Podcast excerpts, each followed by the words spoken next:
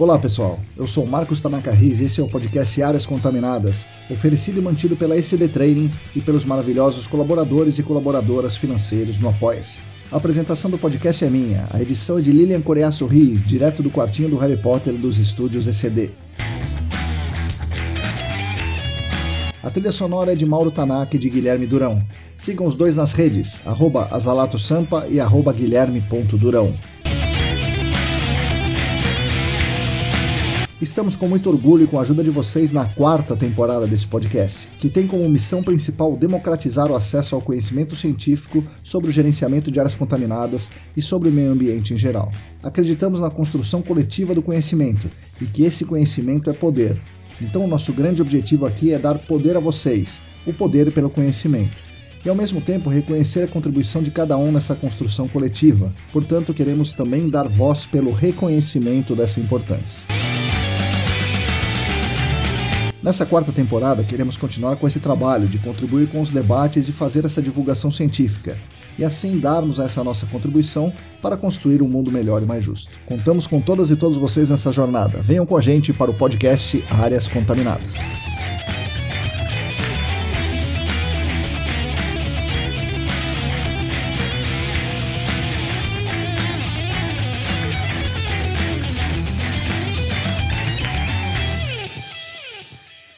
Olá, para todo mundo que está aí lavando a louça, passando o aspirador na casa, dirigindo para o campo, verificando as atualizações dos Regional Screening Levels, bom dia, boa tarde, boa noite. Eu sou Marcos Tanaka Riz e esse é o episódio número 151 do podcast Áreas Contaminadas, já é o 16 da quarta temporada. O podcast é editado por Lilian Coreia Sorriso e oferecido pelos melhores apoiadores e apoiadoras do mundo, que, de forma totalmente voluntária e desprendida, colaboram financeiramente conosco aqui e essa colaboração é essencial para mantermos os materiais gratuitos. Além da ajuda financeira em si, a contribuição demonstra o enorme carinho e consideração que eles têm por nós e mostra o quanto eles estão interessados em melhorar o mercado para todo mundo. Se você também quiser e puder contribuir financeiramente com o nosso trabalho, acesse a nossa campanha no Apoia-se. É simples e rápido. Entre no site apoia.se barra ecdambiental e siga as instruções. Fazendo isso, você ajuda muito a manter nossos canais gratuitos de divulgação científica. O podcast Áreas Contaminadas conta com o patrocínio master da Clean Environment Brasil, que comercializa produtos e tecnologias para investigação e remediação de áreas contaminadas. Acesse o site da Clean em www.clean.com.br. Contamos também com os patrocinadores Ouro, Laboratório E-Consulting e a Vapor Solutions.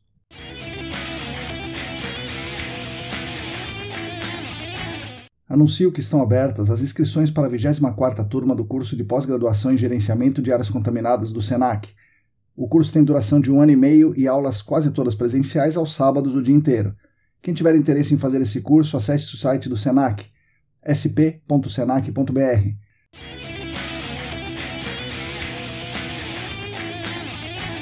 Bom, pessoal, nesse episódio eu converso com uma das lendas do GAC, a Giovanna Sete. Ela é geóloga e atualmente está na Waterloo, mas passou por várias consultorias. Ela é coordenadora da comissão da ABNT que, que elabora as normas do nosso segmento né, de áreas contaminadas. Ela também tem participação na ESAS e a gente sempre vê ela nos eventos ligados ao GAC. Ela começou no gerenciamento de áreas contaminadas, lá como recém-formada, praticamente no meio daquela explosão do mercado de GAC. Ela viu o crescimento, o desenvolvimento e a criação de normas, de procedimentos, legislações, máquinas, tecnologias e muitas outras coisas que vieram nessa evolução. Com certeza vocês vão gostar dessa conversa. Fique agora com as palavras de Giovanna Sete.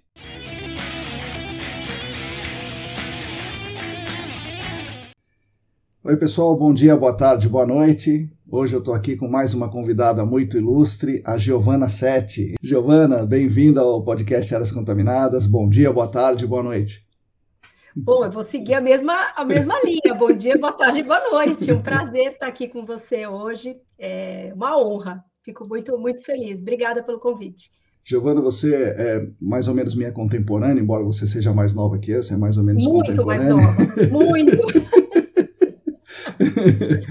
Mas conta para nós o que, que fazia a pequena Giovana lá na, na, na sua juventude, por que, que ela é, se interessou por geologia, o que ela gostava de fazer e como é que, que ela foi cair na geologia. Pois é, uma história muito curiosa, né? A minha vida toda eu quis ser oceanógrafa, ah, trabalhar com baleias. É. Eu fui fazer faculdade de oceanografia lá no Sul. Nossa. Então, antes de ser geóloga, eu fiz dois anos de faculdade de oceanografia, fiquei lá, morei no Sul, né? E lá eu tive contato com professores e com pessoas que eram geólogos, e que para mim isso não. Enfim, eu nem sabia que isso existia. Uhum. E fui me apaixonando. E voltei para São Paulo, é, prestei faculdade de novo, prestei a USP, entrei na USP, né? E me apaixonei. Assim, é uma coisa que, que para mim foi muito interessante, assim, esse caminho da, da geologia. Você era da, de São Paulo, daí você foi para o Rio Grande do Sul para estudar, é isso? Sim, morei na Praia do Cassino, não sei se todo mundo conhece, é a maior praia extensão que a gente tem aqui no Brasil, 275 quilômetros de extensão. É um lugar lindo, é um lugar extremamente interessante com relação à natureza. Tem pinguim, tem baleia jubarte. Caramba. É um lugar muito, muito legal. Fica na cidade de Rio Grande, chama-se Praia do Cassino. E a, a, a, universidade é lá, é a Universidade Federal do Rio Grande do Sul, a FURG. Uhum. E, e, e, fui, fui para lá, né? É, por uma questão de um sonho grande que eu tinha desde sempre. Eu sou apaixonada pelo mar, apaixonada por toda essa questão. E depois acabei vendo que, na verdade, a minha vida era para outro canto.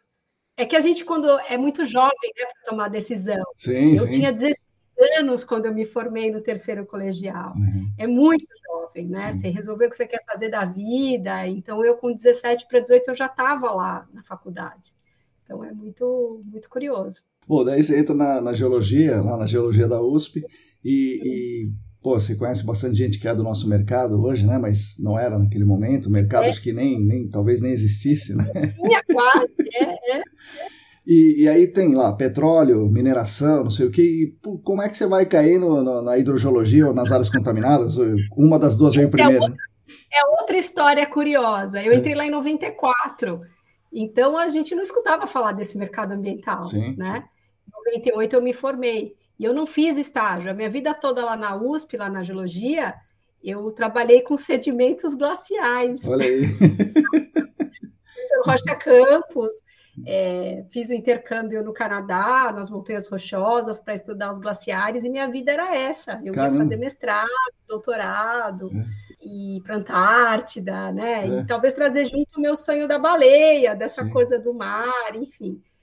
E quando eu estava, eu me formei, e em 98 eu, eu engravidei, então eu me formei grávida, bem barriguda. Caramba! Então, se você vê, se você vê, meu filho tem 24 anos, é. então a gente se formou. É, eu me formei, se olhar as fotos, eu me formei bem barriguda, com a beca bem barrigudona. meu filho nasceu em fevereiro, a gente se formou no fim do ano, no ano anterior. E aí eu estava de licença maternidade em casa, esperando para fazer a prova de mestrado no, no outro ano alguns amigos, né, é, me ligaram em casa e falaram assim, Pio, né, que meu apelido na faculdade é Pio Pio. É. Então, é. algumas, muitas pessoas no mercado me chamam de Pio ainda até hoje. Inclusive cliente, né? pois é. Isso é uma outra história, para um outro podcast. e aí me ligaram e falaram assim, Pio, você não quer vir trabalhar aqui na Geoclock? Daí eu fiz assim, oi, não sabia nem que era Geoclock, né? Que jogo? Não, eu preciso de você três meses só. É para um hum. projeto aqui da Shell, aquele projeto Nera grande que tinha na época. Uhum. Isso 99, começo de nove... abril de 99, eu fui uhum. trabalhar na, na, na Geoclock. Meu filho nasceu em fevereiro, eu não tinha nem, não tinha nem três meses. E fui lá fazer a entrevista, me contrataram no dia seguinte. Eu falei, gente, mas eu tenho um bebê de dois meses em casa. Ela falou, não, não tem problema, você faz o seu horário. Quem me contratou foi o famoso Alexandre Shinobi, lá da, da Joclock, meu é. chefe querido, que eu gosto muito, tem uma bela de uma, de uma é, de um respeito e, e né, um carinho muito grande, me contratou o doido lá. e isso fazem 25 anos. Eu nunca. Eu, três meses duraram isso. 24 para 25 anos. E estou aqui até então e me apaixonei pela área. Não sabia. Entrei na Geoclock sem saber direito o que, que era um poço de monitoramento. Uhum. Daí a hidrogeologia, né? A gente não sabia de nada disso, não tinha isso tão claro, não entendia o que, que era essa questão é, de contaminação, então piorou. Então, tudo que eu sei hoje eu aprendi, comecei a aprender lá na Geoclock, com esses caras que estão aí hoje também, né? Que foram é, de alguma maneira, pessoas importantes, né? A Christine Spielberg, uhum. né? Que foi que me ajudou muito lá, o próprio Matheus Simonato, uhum. era, era toda essa. O rato que está. Sim. Então, assim, era uma, era uma. Isso, o Duvaldo, uhum. o, Alex, o Alex. Então, era uma galera da velha guarda que, que me deu muita, muita, muita informação. Aí fui fazer mestrado, aí virei hidrogeóloga, aí fui fazer especialização, aí fui estudar, né? Porque. Uhum não dá, né? Então, primeiro veio o GAC, depois a hidrogeologia, o mestrado em hidrogeologia, pelo menos. Isso, eu fui fazer mestrado, eu já estava trabalhando na Servimar uhum. em 2004, 2003, alguma coisa assim. E aí que me, me abriu a luz de fazer o mestrado, uhum.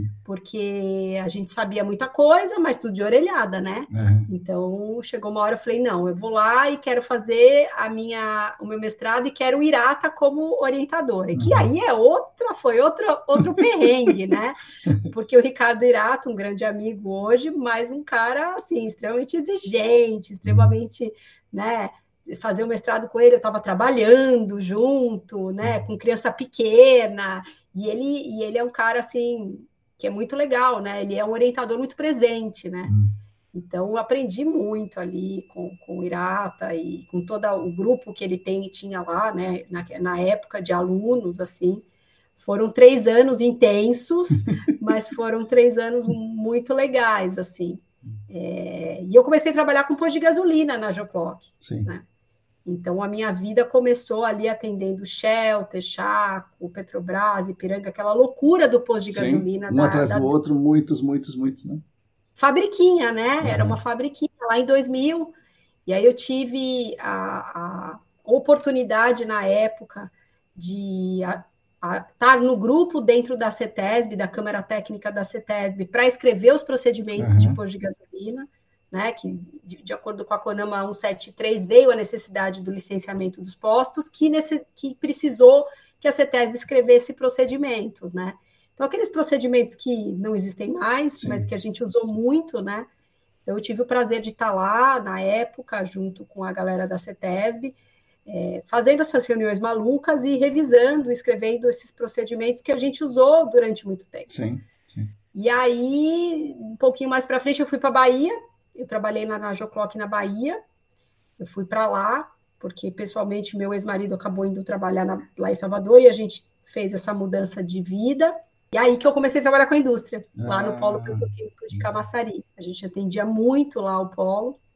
E aí foi quando eu entrei para entender o mundo da indústria. Certo, que é um outro, né, outra história é. bem diferente, né? Um outro é. ritmo e outra complexidade. Sim, é assim, é, sempre nessa questão, é, quando a gente olha a questão gerencial né, das coisas, é muito diferente, e a questão é, técnica de complexidade, né? E aí, assim, foi me abrindo um monte de casinhas, né? Um monte de coisas, outros contaminantes, né? Uhum. Outra, outro tamanho de área, que a gente estava acostumada com áreas, né? Posto de gasolina é sempre ali na esquina uhum. de alguma avenida importante, né? e aí foi aparecendo outros desafios, né? E depois disso, enfim, aí a carreira foi indo, né? Fui para a Servimar, fui para Essências, hoje estou na Waterloo, já fazem oito anos, que o tempo passa muito Oito anos, rápido, caramba! É. Muito rápido, é. E aí a gente vai indo, e, e, acho que é um pouco o bichinho, né, Tanaka? O bichinho pica, né? O bichinho uhum. da, do GAC, né? Uhum. E a gente não consegue sair dele, né? É verdade, é verdade. Acaba criando Fala que parece um bichinho de estimação, a gente acaba criando carinho, amor. É verdade. É, e é curioso se a gente vê agora, né? Eu recentemente estive falando com um cara de uma grande é, rede de postos que foi meu cliente lá atrás, né? E aí você fala, e aquele caso? Ah, aquele caso tá assim. Nossa, aquele caso, né? Então é, dá para lembrar dele, né? então fica essa coisa dessa história maluca aí, né? Que parece conversa de, de padaria mas é gostoso, sim, né? Sim, sim. Então. Aquele caso lá, o PM4 ainda tá com. É, isso, o pior que foi assim mesmo. Falei, aquele caso, ele falou, puta, Giovana, ainda tá, você acredita? Não consegui me encerrar. É. Não, não é possível, cara. Mas era aquele poço? É, aquele mesmo poço que tá com problema. Então é, é muito legal isso, né? Ver que, é, de alguma maneira, né, a gente está junto desde a mesma época e outras pessoas aí no mercado, é, de, de, ter essa coisa, né? De, de, ter essa continuidade, isso eu acho muito legal, sim, né? Sim. E, e, mesmo, e não interessa onde a gente está, né? Acho que também é esse outro ponto, né? Não interessa a empresa que a gente está, o momento que a gente está, tem sempre essa coisa, né? Do, do, desse vínculo, né? Desse elo, dessa, dessas referências que a gente tem, né? E aí, lá no começo, na, na Geoclock, sei lá, 98, acho que não tinha ainda celular em grande hum. escala. Não. E como é que era isso aí? Como é que você comunicava? E tá aí o WhatsApp, muito menos, é lógico. Como é que você pois passava é. as informações? A gente ficava pendurado numa coisa que se chama assim orelhão, Sim. que eu acho que a maioria das pessoas que estão escutando não sabe o que é. Era cartão ou ainda era, era cartão já, né? De ficha, depois ainda, cartão. Então a gente tinha que ir lá no posto de gasolina, pedir uhum. para usar o telefone deles quando eles deixavam, tudo bem. Quando eles não deixavam, a gente tinha que procurar um orelhão mais uhum. perto, parar tudo, né? Para a sondagem, para tudo, liga lá para o escritório. É, na época da Joclock, meu chefe direto era o Sérgio Trentini. Uhum. E ligava ele, Sérgio, pelo amor de Deus, não estou achando água, né? não consegui, não deu certo aí volta, é, fala de novo. Era uma loucura, né, cara? Hoje a tecnologia vem super para ajudar. Sim. E a gente conversa com a galera que está começando agora aqui, né, na, na Waterloo, e a gente fala assim: a gente tinha que pedir para telefonar, às vezes, da casa da pessoa, né? Sim. Então é curioso. Sim. Mas foram bons tempos, bons Sim. tempos. O guia, né? O guia, né, Tanaka? A gente também não tinha o Waze, né? Sim, então, o guia, é o guia quatro rodas, Isso, né? o guia quatro rodas. Usei bastante o guia também. É, nossa, é. isso era, era difícil, né? Assim, uma... Era um estresse. Lá na Geoclock não tinha um para cada carro, então a gente tinha que xerocar as páginas. Nossa Senhora. no outro dia. Então, nossa. uma loucura. É. Bom, e o GAC certamente mudou bastante, né, Giovana? Então você participou ali da, da, da escrita do, dos procedimentos na cama, nas câmaras ambientais do petróleo, né? Sei lá, 2002, que vieram aqueles procedimentos SASC e tal. Isso! E, e aí depois é, é, você participou de várias normas da ABNT também, né? Uhum. E ainda participa, hoje você é coordenadora do, do desse, né, da, da ABNT que, que uhum. faz as normas da, da nossa área. Mas o que mudou, assim, o que, você pode destacar para os nossos ouvintes aí que são mais jovens, que o que mudou lá de daqueles procedimentos para hoje, o entendimento, a abordagem, a tecnologia, o que, que você acha que é mais importante? Eu acho muito legal, assim, dizer que, que a gente conseguiu ao longo desses anos evoluir, né, Tanaka? Porque a gente lá no começo, a gente fazia tanta coisa, é, às vezes sem entender muito o porquê que estava fazendo, né? Eu brinco que é, a gente tinha nas nossas fichas de campo, tinha um campo que era para a gente escrever se tinha odor. Uhum. Então você imagina, a gente cheirava a amostra, fazia parte da nossa, da nossa ficha de campo se tinha odor, se tinha é, claro, né, principalmente pôr de gasolina. Então era, um, era uma época que as coisas eram muito incipientes, eu acho, que era muito na experiência, uhum. na tentativa, né? E quando a gente tinha um contato com um gringo, né, lá fora, que eu lembro a primeira máquina da Geoprobe que veio para o Brasil, lá na uhum. Geoclock, eu fui junto para o campo para ser treinada. Então, quando veio o gringo com uma Geoprobe, né, que, que aquilo ali batia um liner, Sim. você falava, caraca, né, o que, que é o isso? O solo vem aí certinho, que beleza, né? Pois é, e não precisa mais os caras rodar, é. é uma loucura, né? E aí você fala, caramba, né, a gente então, quando a gente começou a ter esse input, né, de a, a, o Rebeca, né, a uhum. avaliação de risco, quando a gente teve a, a oportunidade da Shell nos, ter, nos treinar lá na Geoclock, é, so, como usar o Rebeca, né? A gente foi uma das primeiras empresas, talvez a Joclock, mais uma ou duas na época, a fazer, a rodar o tal do modelo Rebeca, né? uhum. né? Que a gente brinca que não é uma menina de tranças, né? É um software, né? É verdade. É, porque Rebeca, né? o que é esse Rebeca, né? Não é uma menina de tranças loirinha que está chegando, é uma software para rodar é. avaliação de risco e que a gente rodava uma por uma. Uhum. Então, eu acho que teve muito esse momento aí no começo, né, de, de entender, de experimentar, né, é, eu lembro muito quando chegou o primeiro sistema de MPE, né, então ninguém sabia muito bem o que era aquilo, Então, eu acho que esses anos, talvez 15 anos, né, 20 anos, a gente teve um avanço muito grande né, de entendimento, né, de, de saber o que a gente está fazendo. A gente teve um input muito grande de tecnologia, né, de máquina. Naquela época não tinha nem máquina que fazia perfuração, era tudo atrás do manual e estava ótimo. Uhum.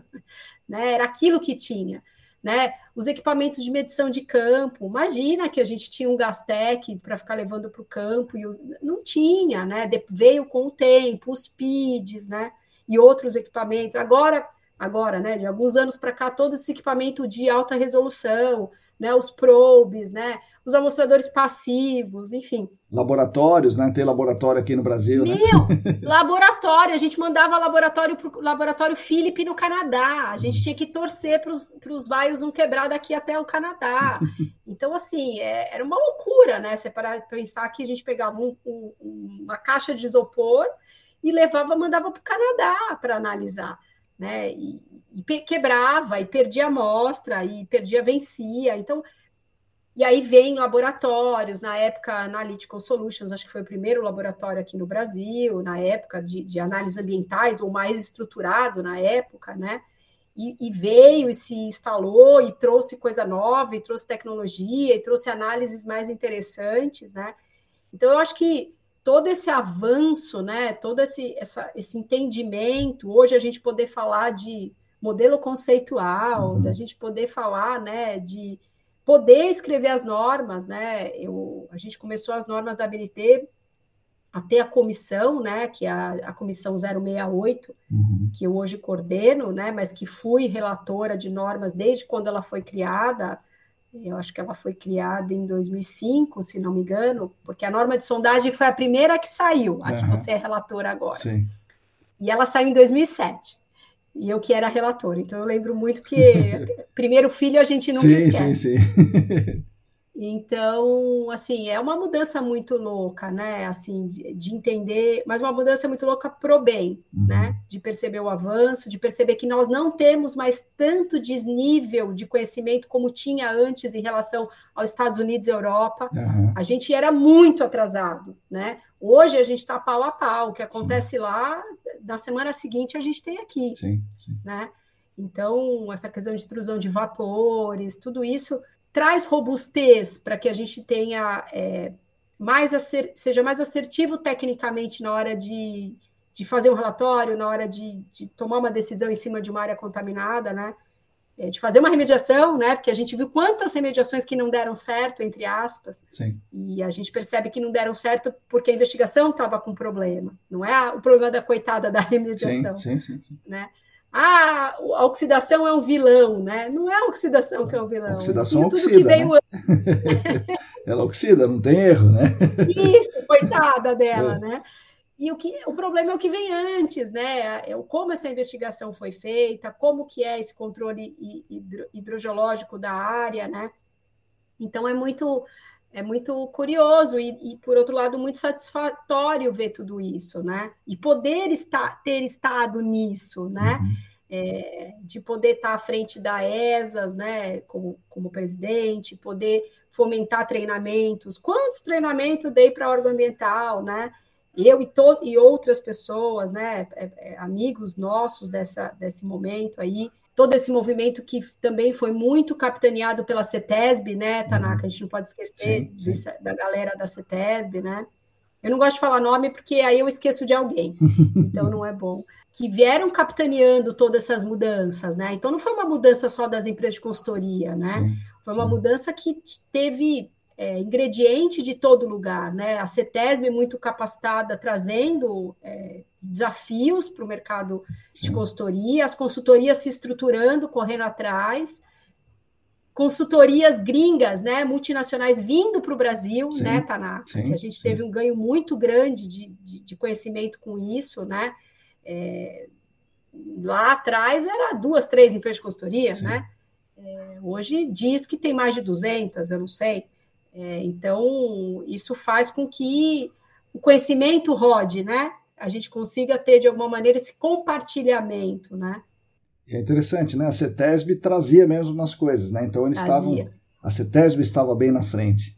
Sim. E hoje acredito que, assim, na grande parte das coisas é o mercado que traz as coisas e a CETESB acaba indo um pouco atrás do mercado. Né? É, mas assim, sim, porque eu acho que talvez a CETESB, não, não vou falar só da CETESB, mas dos alguns órgãos ambientais, aqueles que estavam mais na ponta lá atrás, né? Uhum. Hoje talvez estejam com uma equipe menor, é verdade. Menor, talvez, é, enfim, uma questão até política, né? De, de, de acesso a treinamentos, mas naquela época era assim, o começo dos anos 2000, assim, você via cada hora um estava fora, cada um estava, né? Você falava com o Vicente, você falava com o Rodrigo, você falava com o Elton, eles estavam sempre trazendo coisas, né? É, é, eu brinco muito, né? Que a gente, a gente brincava, poxa, né? Se algum técnico da CETES for, foi para algum treinamento, pode, pode ter certeza que tem alguma solicitação nova nos pareceres. E é isso, né? Eles vinham puxando. Acho que hoje é um movimento conjunto, né? Eu acho que hoje é o laboratório trazendo coisa sim, nova. Sim, é verdade. Não vou dizer nome de nenhum para não ficar chato é, as empresas de consultoria trazendo novidade, os caras que são é, que fornecem equipamento de remediação trazendo novidade. Uhum. Eu acho que o mercado, assim, você me fez a pergunta, eu acho que agora eu vou conseguir é, dizer o que eu estava querendo. É, o mercado lá atrás ele era muito verticalizado. Então a Joclock, eu vou falar da Joclock, ela fazia tudo. Uhum. Consultoria, ela que ela laboratório não tinha, mas ela fazia a sondagem, ela tinha o equipamento, ela tinha tudo. É. Então eu brinco, quem tem tudo não tem nada, né? Quer ser especialista em tudo fica difícil. Verdade. E a gente percebe hoje o mercado, ele está segmentado. Como é o, o, mercado americano, né? Como é os Estados Unidos, né? O cara de equipamento de remediação, ele é especialista em remediação. Sim, sim. Então, o cara vai ter de ponta, né? O cara da empresa de sondagem, ele é, ele é, né? O, o lance dele, o barato dele é achar uma melhor máquina. Exato, exatamente. É né? E a gente na consultoria, a obrigação nossa é entender de gerenciar projeto, a parte uhum. técnica do projeto. Né? Então, eu acho que com essa segmentação, ou com essa possibilidade da gente focar naquilo que a gente tem de, de melhor, de expertise, facilita um pouco esse desenvolvimento porque não é a Joclock tendo que se desenvolver sozinha, né? Sim. É uma rede de Sim. fornecedores, né? É uma rede de parceiros e de, de empresas é, que acabam vindo com, com desafios novos, né? Sim. Então, eu acho que isso, o que mudou, eu acho que isso é uma das coisas que, que eu vejo que mudou muito, assim, muito o mercado de GAC que, que antes era muito incipiente, né? Ela, ele era posto de gasolina. E indústria ainda que a gente engavetava o relatório, né? Ah, que ninguém sim, esteja nos escutando, né? Não, ninguém ouve isso aqui. eram eram é, indústrias que faziam para conhecimento delas sim. ou da, da, da, matriz, mas que o relatório ele era engavetado, sim, ele não sim, ia para lugar nenhum. É verdade, né? é verdade. Né? Não... Aquilo ali ficava, né? Enfim, hoje a gente percebe que é um outro movimento, né? Existe uma responsabilidade até em cima disso, né? As empresas grandes, e acho que até por conta de tudo que aconteceu de lá para cá, né, Tanaka? Shell Paulínia, Mantovani, Ródia, hum. né? A gente vai falar da, da, do que está na mídia, né? Sim. É, Barão de Mauá, a gente tem uma série de, de, de coisas que aconteceram relacionadas à contaminação e que acabou alertando, né? Não só a população, a comunidade, a imprensa, Sim. né? Quanto o cara que está à frente da empresa, né? Sim. A Vale com, as, com os problemas de Mariana recentemente, né? É, eu acho que tudo isso vem, de alguma maneira, gerando né, um, um, um arcabouço aí para a galera poder se posicionar, né? Que sim, acho que antes não sim. tinha nem o entendimento. Pois é. Sabia nem o que era, né? Giovanni, você falou de duas entidades e você participa das duas, participava e participa, né? É, a ABNT e a ESAS. É, a ABNT é a Associação Brasileira de Normas Técnicas, isso aí todo mundo deve uhum. conhecer, uhum. mas tem um, um, uma comissão específica que faz normas da nossa área. Isso. E a ESAS, para quem não conhece, é a Associação das Empresas é, de Engenharia Ambiental, enfim, é a Associação das Empresas do nosso mercado do GAC. Isso. O que, que, são essas duas empresas? Qual foi o seu papel e qual é o seu papel nessas duas? E como é o crescimento disso nesses anos? Vamos lá, desculpa de não falar, porque é tão, tão comum para a gente falar a sigla e acaba sim, sim. passando. Obrigada. É, a BNT, enfim, né, ela foi criada, eu, eu, eu vou errar, talvez 2004, 2005, eu não quero é, dizer a data porque eu vou errar, é, mas foi alguma coisa assim, 2005, 2006, é, e ela foi, essa comissão, ela era uma comissão temporária, ela, e agora ela é uma comissão definitiva, mas é uma comissão que a gente chama de comissão 068. Ela foi criada é, por um trabalho feito pela ESAS, uhum. né? Nós sentamos com a BNT na época é, e sugerimos que criasse uma comissão, porque a gente não tinha norma no nosso setor. Sim. Quando a gente olhava o leque e o catálogo de normas da BNT, existia uma norma Bom, uma que é famosa, a 10.004, 10.005, 10.006, de resíduos, que uhum. está sendo revisada até agora, né? No momento ela está em fase de revisão, não dentro da nossa comissão, outra comissão de resíduos. E tinha uma outra norma de solo, acho que ela ainda existe, mas muito voltado para a parte de engenharia e geotecnia. Isso, isso aí, isso aí. Né? Você deve saber até melhor que eu. E aí a gente falou, cara, né? Tinha um buraco, era uma lacuna ali que ninguém estava olhando, né? E com os procedimentos da CETESB saindo, a gente não dava conta via Câmara Técnica da, da CETESB é, produzir tanto documento. Então, a Sim. gente tinha que criar um ambiente, né? Tanto que a BNT hoje, a gente já publicou talvez algo em torno de 20 normas, né? Tá. Então, Isso que eu ia perguntar, eram... quantas normas mais ou menos tem? Umas 20, então? Umas 20 publicadas, umas 20. E agora a gente está em fase de revisão, né? Que até você, eu tenho o grande prazer de você estar tá, é, fazendo a relatoria aqui com a gente de, de uma delas, de sondagem. E, e, a ESAS, ela foi criada em 2002, uhum. então ela tem 20, 20 21, anos, 21 anos, é, né? 21 anos, é, pois é. é. E ela foi criada, é, na época, eu, eu não estava na fundação dela, né? Estava Rivaldo, o, o finado Botura, né? Da, enfim, algumas pessoas fundaram na época a, a ESA justamente porque não tínhamos uma associação que pudesse representar essa, esse pessoal todo aí relacionado à consultoria no primeiro momento, empresa Sim. de consultoria. Eu, eu cheguei lá em 2003, né? Então ela tinha recém feito e, e era responsável coordenadora técnica da ESAS desde o início. E aquilo foi andando, a gente foi formatando ela e muitos dos trabalhos institucionais que eu fiz foi com uma cadeira da ESAS, né? Então eu, eu, eu, eu sentava na Câmara Técnica de Hidrocarbonetos, né, de petróleo, lá na CETESB como a ESAS, então eu tinha cadeira como a ESAS, participei da construção do Conama 420 como a ESAS, né? Sentava lá em Brasília como a ESAS.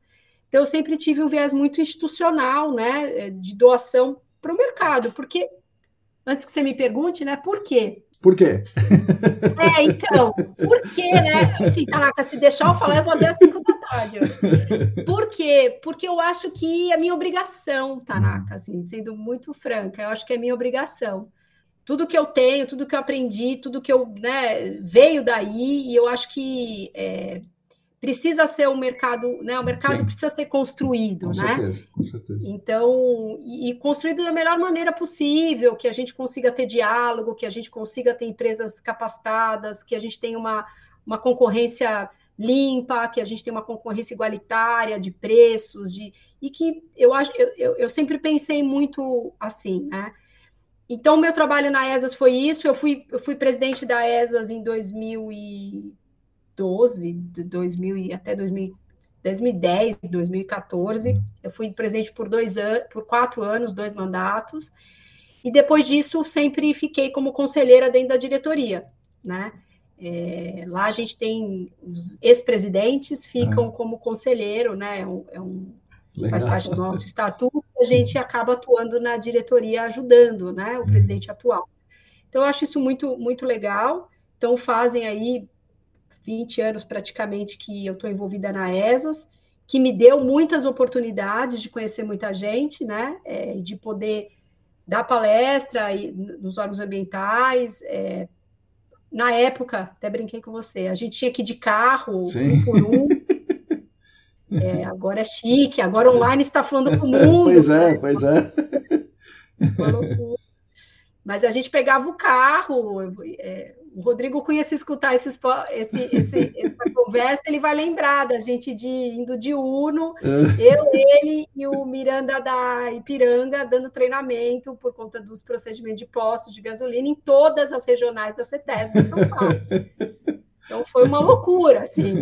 Vou contar para você que foi, foi, interessante. E o JR da sim. antiga Shell, agora sim, Raizen, né?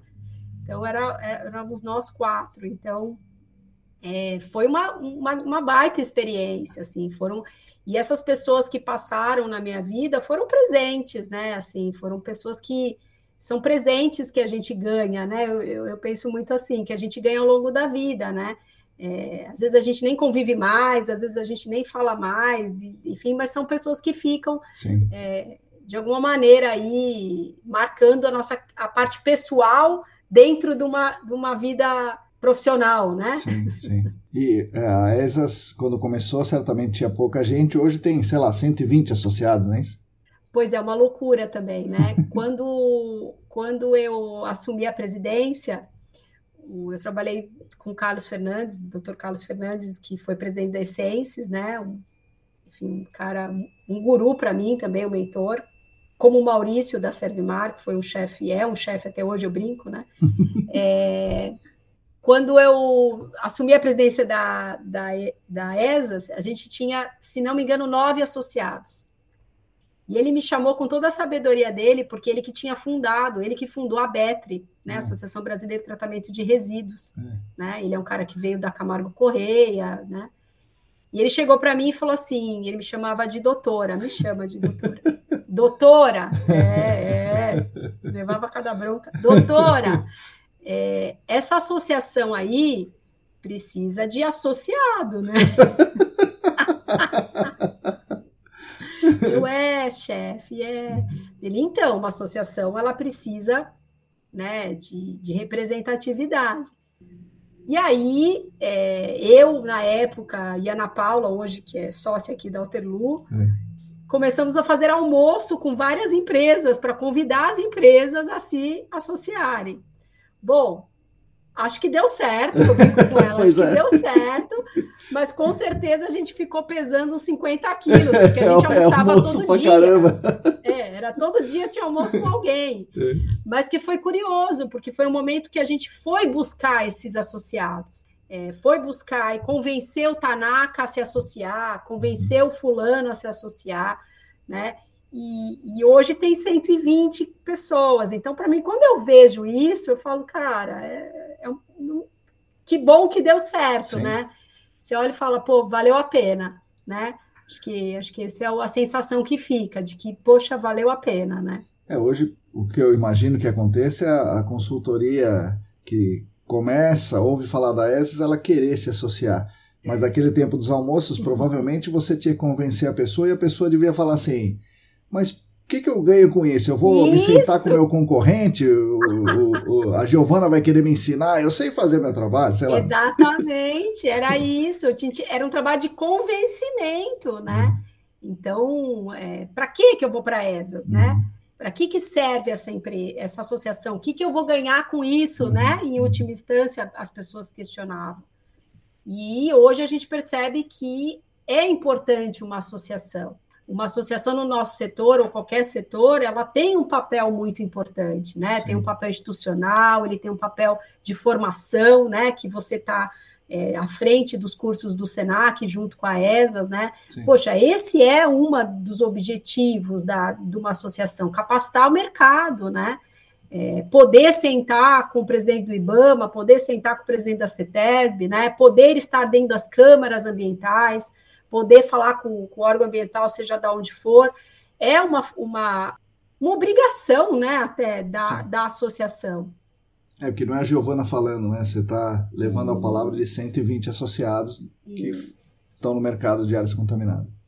Mas isso tudo é maturidade do mercado, né, Tanaka? O, o, mercado, quando, quanto mais maduro, né, mais ele entende que é, é necessário procedimentos, é, é necessário normas, é necessário associações, é necessário.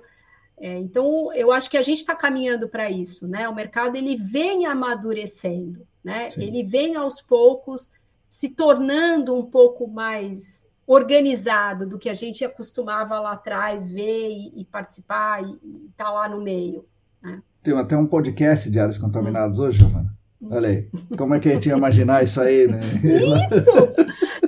Isso! É, é, é, é, surreal. É assim, você poder no Spotify, que eu acho Isso. chiquérrimo, entendeu? E poder ouvir e escolher quem você quer ouvir. Imagina, a gente abria, tinha que abrir o livro. Pois é. Né? Pois é. é a gente tinha que ir lá ler o, o John Cherry. Isso. É uma loucura. Então, eu acho que é, sim, temos muito, muito avanços. E que bom, né? Pois é, pois é. Que bom. Eu lembro de um almoço com, com o Vicente, da CETESB, e ele me perguntou assim, Gi, quantas máquinas tem né, de, de sondagem? Isso faz muitos anos, eu não lembro quantos anos. E aí eu, eu fui contar com ele, tinha meia dúzia é, que eu conhecia. Falar até aquela lá, aquela. Isso, eu nem sei quantas tem. Pois é, não dá nem para saber, né? Isso aí. Eu não sei nem as empresas, talvez, se eu for é. falar, eu vou falar errado, né? É muito legal ver isso, né? E, e é muito é muito bom né, ver que a gente está conseguindo, né, ainda com trancos e barrancos, né, que a gente né, não, nada é perfeito, mas a gente aí percebe que tem um amadurecimento, tem uma evolução, tem uma organização, né, é, tem uma disciplina desse mercado, né, é, de alguma maneira, e que o, o cara que contrata também, né? Porque a gente está muito falando da gente, né, da consultoria, mas tem o cara que contrata, né? Sim. Tem lá o contratante da indústria, ou seja, onde ela esteja, ele também está mais educado, educado Sim. tecnicamente a contratar, né?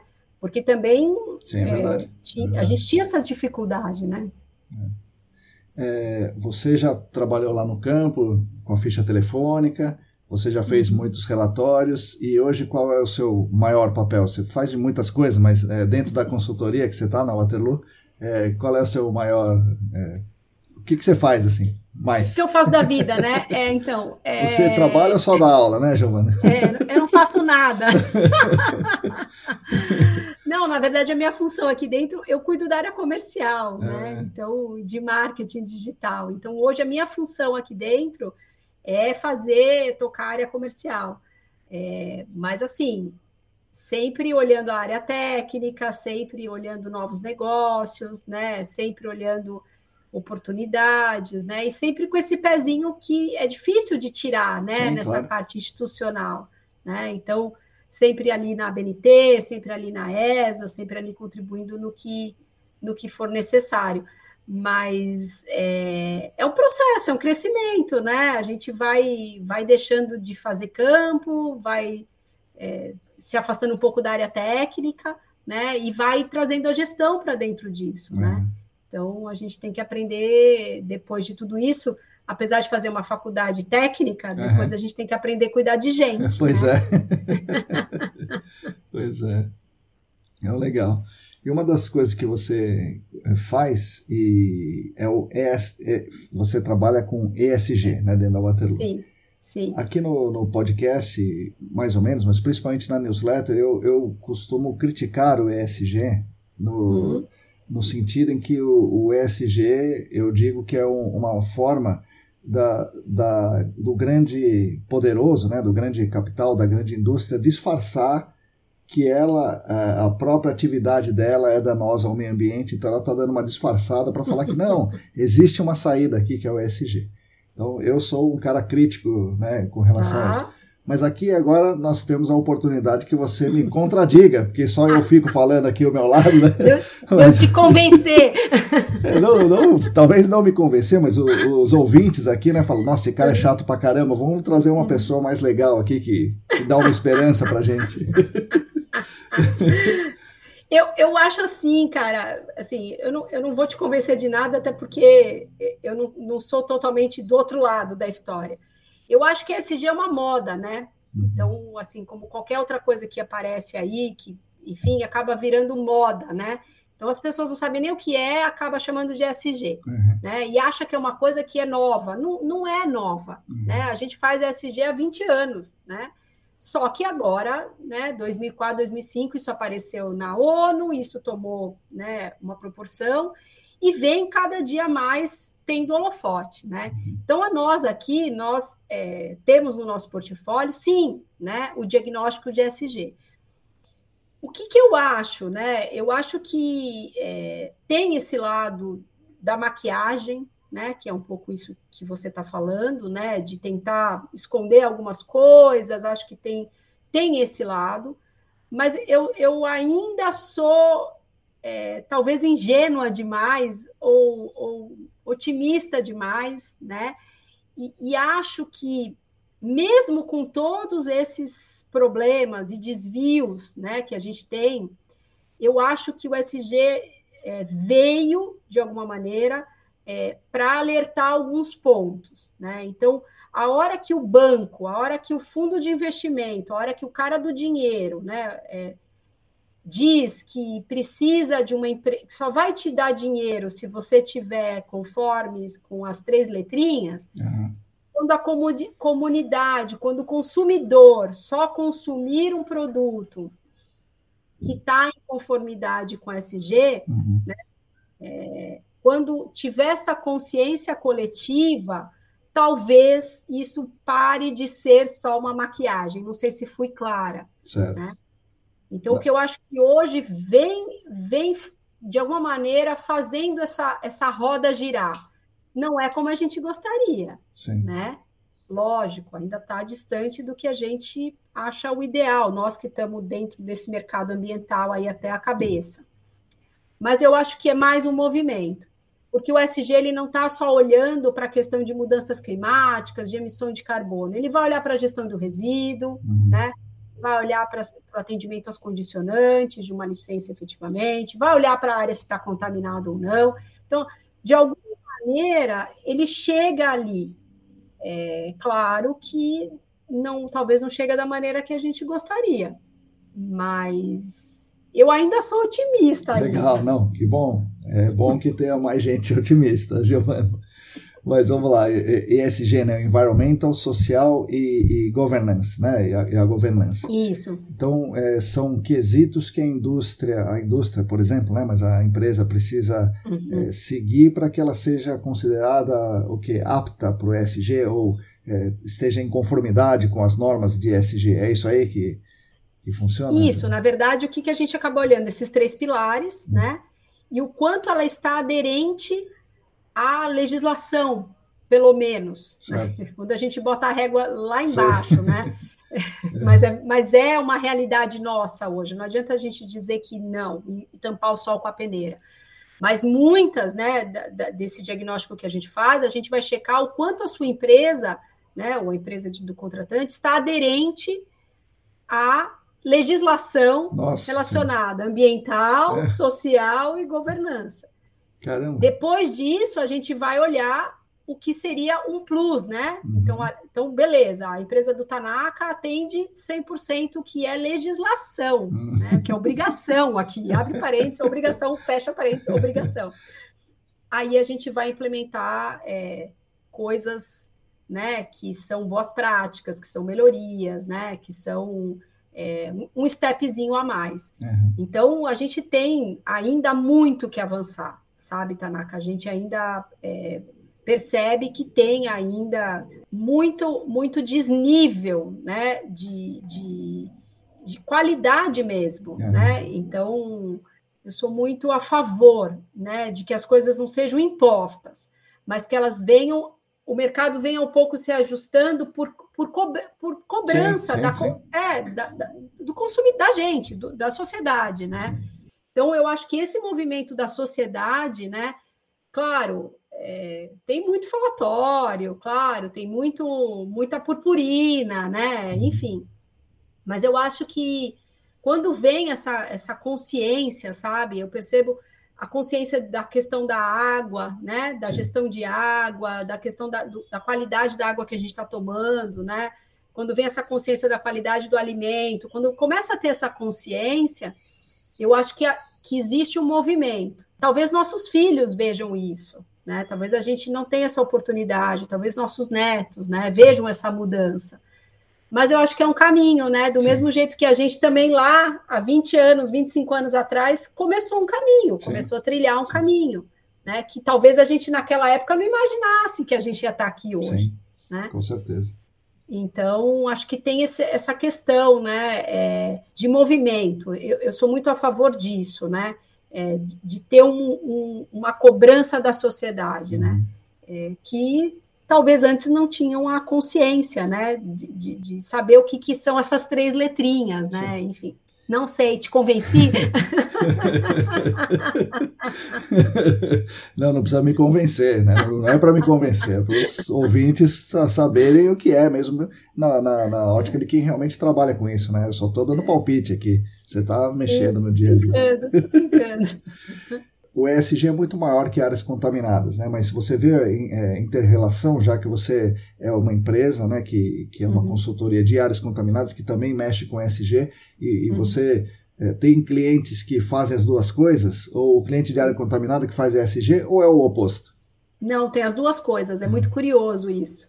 É, tem cliente que é cliente nosso de áreas contaminadas e que sempre foi, e que aí você acaba batendo um papo, Nunca fiz. Gostei disso aí, vamos lá. É, e nunca fiz. E, uhum. e, a gente às vezes olha, são clientes grandes, clientes né, robustos, né? Uhum. E aí você vai ver, e, enfim, aí você começa a cavocar, você começa a achar coisa, e, e é legal porque vai gerando plano de ação, uhum. eles implantam, ou a gente ajuda a implantar, e aí cria de novo um outro, sabe assim? Você cria um, um ciclo né, sim, de, sim. de, melhoria. Sim. Tipo um PDCA, assim, né? Sim, sim. Legal. acaba criando uma, uma, uma vibe de melhoria, né? uma vibe de, de, de amadurecimento até da empresa. E o que a gente percebe muito é que a empresa às vezes tem iniciativas das três siglas, do, da parte ambiental, da social, mas muito soltas. Sim. Sim. Elas não se falam, elas são feitas em departamentos totalmente diferentes e, e que às vezes não convergem. E você fala, cara. Né? Você então, já faz isso, né? Só você juntar ali. Isso, só que você acha que você não é aderente ao SG. Por isso que a gente fala, não é que é SG ou não é, é o quanto ela adere a uhum. isso, né? O quanto ela está aderente àquilo, né? É, o quanto ela, ela, ela tem. É, procedimentos, né? Ela tem, não sei se eu sou ingênua demais, mas eu acho que o consumidor ele, ele ele entendeu que não dá mais para consumir daquele jeito velho que a gente consumia, né? Eu acho que o consumidor está começando a ter um pouco de, de, de, questionamento sobre como a gente está consumindo, né? Uhum. Então, a embalagem, sabe essa coisa toda, sim, sim. É, o que, que, né? A reciclagem, a, a, a, a, economia circular, acho que vem tudo isso junto, né? Puxando. E aí também a indústria também começa, acho que, olhar e falar assim, cara, não adianta eu só dar lucro mais. A que custo eu estou dando lucro? Lógico que o lucro é importante, não adianta a gente né, ser aqui ingênuo e achar é, menino, menina, achar que o lucro não é, não é o preponderante. É, mas a gente percebe que, que talvez tenha um cuidado né, dessa questão.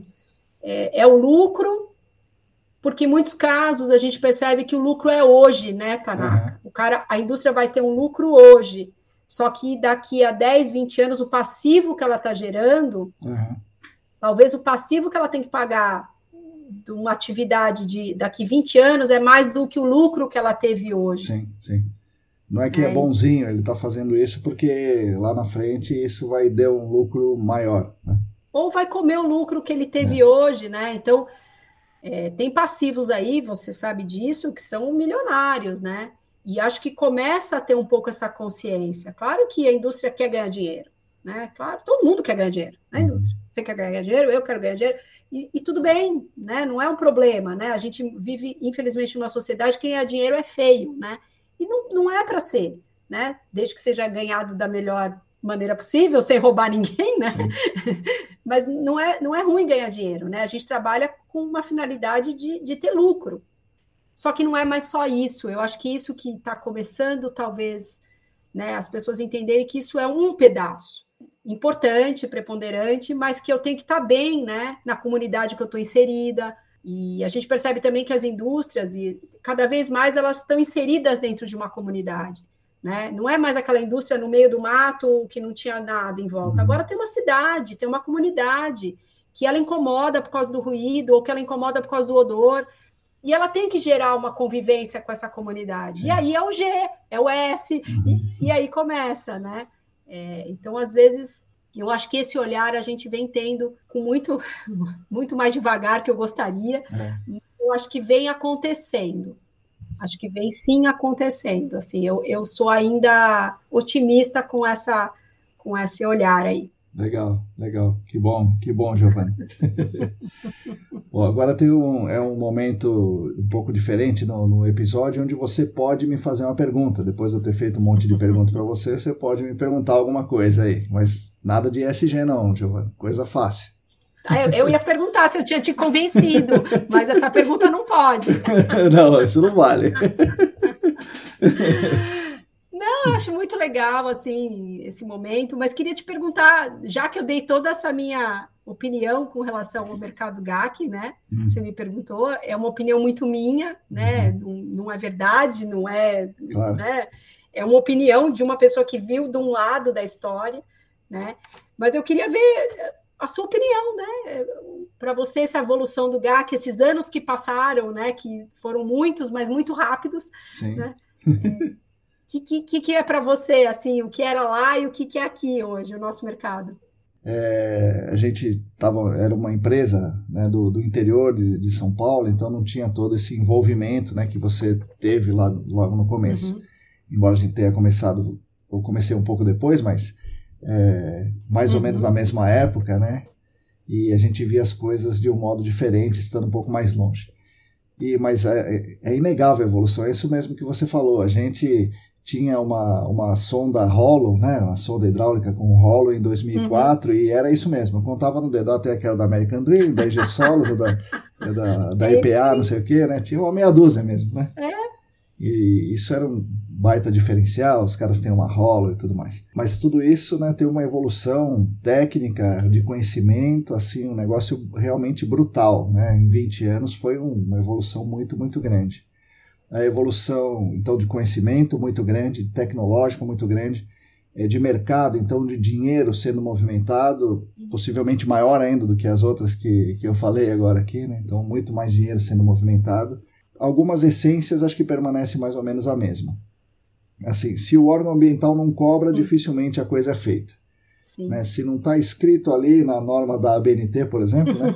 é, o cliente não faz, ou a consultoria não faz porque o cliente não paga porque tá, não está na ABNT, não sei o quê.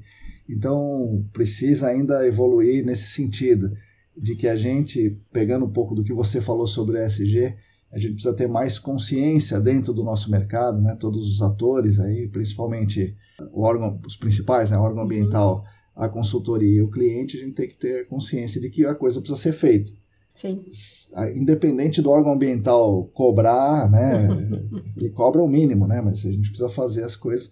A consultoria precisa propor as melhores soluções e o cliente precisa né, querer fazer. Então isso aí eu acho que está faltando um pouco. Mesmo com todo o crescimento, você tem razão, vindo, indo nas conferências do exterior, a gente vê que os, os brasileiros estão assim, muito, muito bem mesmo. E é verdade que você disse que eu me lembro em 2010, que não faz tanto uhum. tempo assim, uhum. eu ir na, na, nas conferências e a gente perceber, puxa vida, nós estamos atrás pra caramba desses caras, né? sim, né? Sim. E em 2020 não era assim mais, né? A gente está é. ali, igual eles. Pau a pau, né? Isso. Pau a pau. É. então é isso, o, o, a gente precisa evoluir também, eu não sei dizer qual é o aspecto aí, mas nesse sentido de que a gente precisa amadurecer para fazer o que deve ser feito, aquelas coisas que a gente sabe que precisa ser feito. Uhum. Eu acho que é esse que é o, a minha visão aí do, do, da evolução.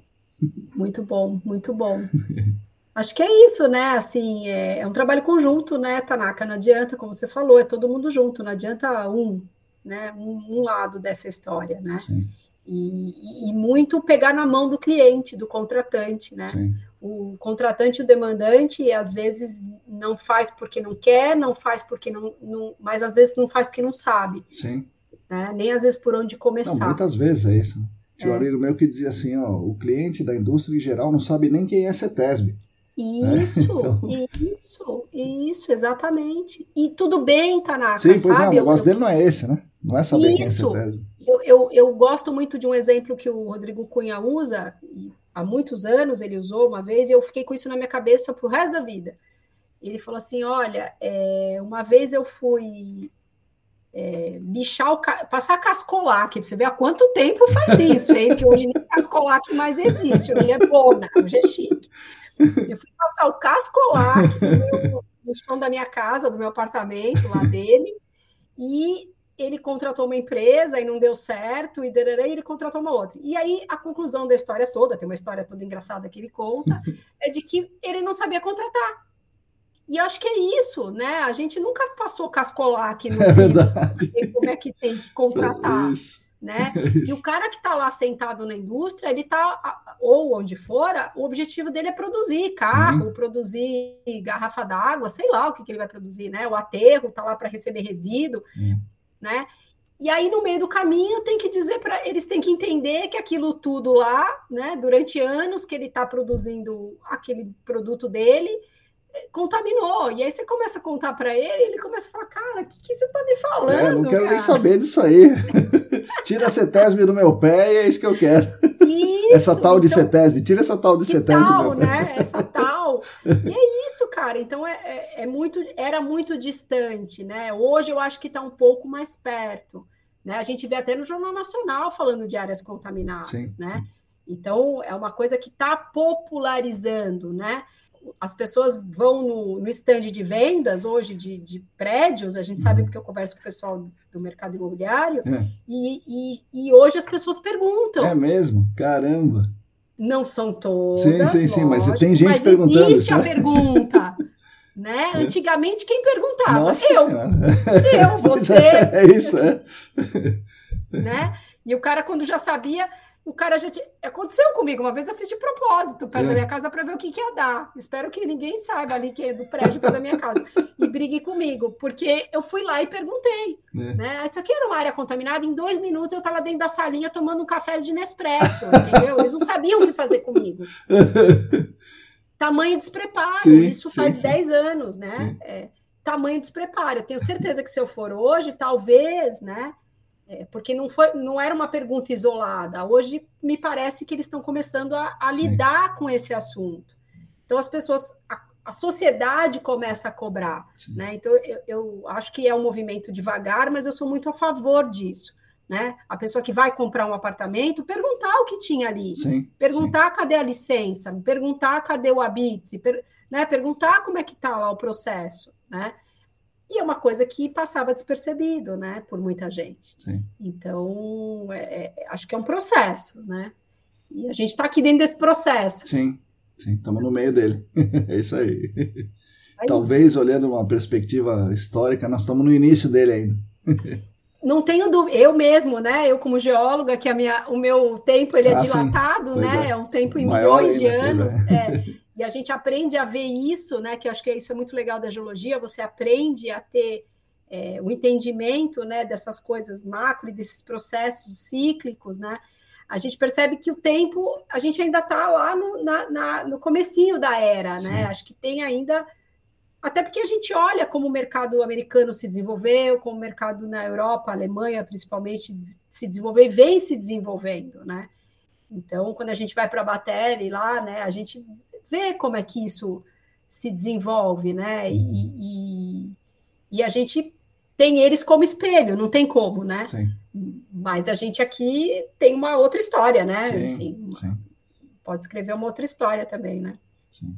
Então, eu, eu falo que é apaixonante, né? Eu falo que é um setor, assim, para mim é apaixonante, assim. Se me perguntasse o que você faria de novo uhum. com com 20 anos, quando eu entrei na, na USP, acho que eu entraria na USP de novo fazer geologia. Uhum. Se me perguntassem de novo se eu ia lá trabalhar na Geoclock, no começo da minha carreira, eu diria que eu iria lá do mesmo jeito. Trabalhar com três meses do filho.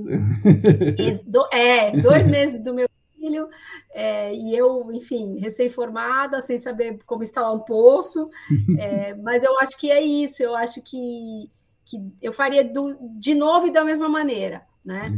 É, porque para mim assim foi, foi muito mais está sendo, né? Muito mais coisas boas do que coisas ruins, né? Então acho que tem esse a gente pega amor, né? Sim, sim, sim, sim. é isso aí. Ô, Giovana, é isso aí, a gente vai chegando ao final da gravação, né? Depois é claro que a gente desliga aqui e continua fofocando, mas os ouvintes não precisam saber disso. Né? Com certeza! Mas aí, agora o podcast é seu. Você pode falar o que você quiser e dar, mandar beijo para minha mãe, para meu pai, para você, e aquela coisa toda lá. Você que manda. Não, eu queria super agradecer, foi uma experiência extremamente nova para mim, eu nunca tinha participado de um podcast, então, é, para mim, enfim, é muito legal. Parabéns pelo podcast, parabéns pela iniciativa. Né, eu acho muito legal a gente ter um podcast para falar aqui do, das nossas coisas, né, sim, do nosso dia a dia. É, parabéns para todos os apoiadores, parabéns por todo mundo que, que mantém esse canal né? Acho que é muito legal isso. Conte comigo sempre, né? O que precisar para divulgar, para ajudar, né? É, é, é um prazer para mim estar aqui. É, quero deixar aqui um recado para todo mundo que assim, é, para mim é um prazer, né? Tá, tá, tá à frente do que eu estou hoje ou tá do lado de quem eu estou hoje, né? E que eu sou muito é, realizada profissionalmente, né? e tô, tô, tô bastante feliz com as coisas como, como vem andando e acreditem no mercado ambiental, né? Sim, eu acho sim. que eu acho que esse é o ponto, né? Não deixem de acreditar nisso, por mais que a gente tenha dificuldades, né? E, e, e pedras aí, a gente vai vai desviando delas, né? Obrigada, é um prazerzão para você e para todos. Espero ter contribuído com alguma com coisa contando a minha história. É, mas existe, tem muita história ainda, dá para fazer um livro. Com certeza. Obrigada. Obrigado, Giovana.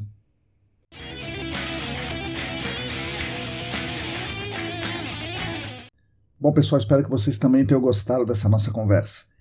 Resgatando aqui algumas coisas interessantes que a Giovana falou, né, que nós conversamos. Vejam como a Giovana fala sobre as câmaras ambientais, particularmente a Câmara Ambiental do Setor de Petróleo. Essa Câmara produziu muitas normas e muitos procedimentos lá no início do GAC, sempre capitaneados pela CETESB, que era realmente a locomotiva desse trem, sempre fazendo coisas, buscando coisas novas, incrementando os procedimentos, as normas é, e, e, todo o GAC né, como um todo. Eu gostaria de ressaltar aqui o papel do meu grande amigo Rodrigo Cunha nessa locomotiva. Ele foi e é ainda né, um dos maiores incentivadores dessa, dessa evolução constante, contínua e imparável né, do gerenciamento de áreas contaminadas. A Giovana esteve nesses fóruns, nas câmaras ambientais e em outros, com uma representante das empresas de consultoria, né, por meio da ESAS. A ESAS é uma associação, era e é, né, uma associação que se mostrou é, e tem se mostrado ainda cada vez mais relevante, mais forte. Hoje o mercado tem uma associação que é muito forte, tem interlocução com muita gente importante, é, governos, indústrias, sociedade né, em geral. Algo que eu tenho conversado com alguns amigos, e até aqui mesmo no podcast, é se não está na hora dos trabalhadores e trabalhadoras do GAC terem também uma associação que represente os seus interesses. Vejo que a Giovana falou das dificuldades lá do início da ESAS, que ela tinha que convencer as pessoas, né? Talvez seja a mesma dificuldade que os trabalhadores tenham agora, mas enfim é algo para se pensar. Entre as muitas coisas que a ESAS conseguiu foi a instituição da comissão dentro da ABNT, a Comissão 068, que elabora normas do nosso segmento de áreas contaminadas. A Giovana hoje é a coordenadora dessa comissão, e essa comissão é essencial para a regulamentação, para a normatização e para, e para a procedimentação, né, se a gente pode falar isso, procedimentação do GAC. Enfim, tivemos muitas histórias legais aqui. Eu fico pensando como era o mundo lá no início do GAC, né? lá no final dos 90, início dos 2000. Isso faz relativamente pouco tempo, mas por outro lado faz muito tempo, né? se é que vocês me entendem. É, no fim dos anos 90 não havia celulares de fácil acesso, então a comunicação era na base do orelhão, né? e telefones fixos, fax e tal. O Google Maps no computador só veio em larga escala aí por volta de 2010 e os GPS, como o Waze, como o Google Maps no celular, né, só veio uns 4 ou 5 anos depois, 2014, 2015, por aí. As coisas estão andando muito rápido e o GAC vai andando junto muito rápido. Né? Bom, sobre o SG, é interessante compreender mais como funciona e os objetivos, e a Giovanna explicou aqui muito bem. Eles são um passo na direção correta, com certeza, mas por outro lado, né, a gente não pode ter ilusões de que isso vai resolver qualquer questão ambiental de grande escala pois o ESG é claramente algo que serve aos objetivos do capital, né, de acumular lucro, de estimular o consumo, que é a razão, né, a essência, a razão de ser das empresas, das indústrias. E aí o meio ambiente, a sociedade, a saúde das pessoas, isso fica claramente em segundo plano, terceiro e tal. Mas isso que eu falei é algo mais abrangente, né, algo maior. Assim. Certamente para o dia a dia é positivo, o ESG é um negócio positivo, e para o GAC certamente é muito positivo, as explicações da Giovana, como eu disse, foram muito boas, a gente agradece muito por isso. E por fim, eu gostaria de dizer para vocês que eu acho que nós somos importantes. Né? Nós, aqui os trabalhadores do GAC, somos importantes. Nossas ações, nossas reflexões são realmente importantes para construirmos um mundo melhor para as futuras gerações. Como disse muito bem a Giovanna, estamos prontos e somos capazes de escrever uma nova história. Uma nova história tanto no GAC quanto no mundo como um todo. Ela disse que valeu a pena, que a jornada dela valeu a pena. Eu só tenho a agradecer a enorme contribuição que ela deu para o GAC e digo que para nós, como agentes do GAC, o que ela fez mais que valeu a pena. Ela merece ser reconhecida por todos nós eu espero que esse podcast contribua para isso. Que as baleias me desculpem, mas para a gente aqui, a guinada da carreira dela foi uma coisa realmente muito legal e nos ajudou muito, e nos ajuda muito, né? Então, obrigado, Giovana. Muito obrigado pela conversa e pelos debates, pelas considerações que você fez aqui. Agradeço também a atenção de vocês. Me mandem, por favor, as suas críticas, sugestões, comentários, opiniões e tudo mais. Agradeço aqui novamente aos nossos patrocinadores, a Clean Environment Brasil, a nossa patrocinadora Master, a Vapor Solutions e o Laboratório Consulting como patrocinadores Ouro, Agradeço demais aos nossos queridos e queridos apoiadores financeiros no Apoia-se. Estamos aqui caminhando, lendo, escrevendo, falando, discutindo por causa de vocês. Nós da ECD Training, junto com vocês que nos ouvem, continuaremos lutando por um mundo melhor e mais justo para todas e todos e para as futuras gerações. Sigam a gente por aí nas redes, YouTube, Telegram, Instagram. Assine a nossa newsletter, nossa newsletter é muito legal, eu gosto bastante de fazer, todos os domingos na sua caixa de e-mail. E fiquem conectados conosco. Repetindo aqui, se você quiser e se você puder, contribua financeiramente conosco. Acesse o site apoia.se barra A todas e todos vocês, muito obrigado e até a semana que vem.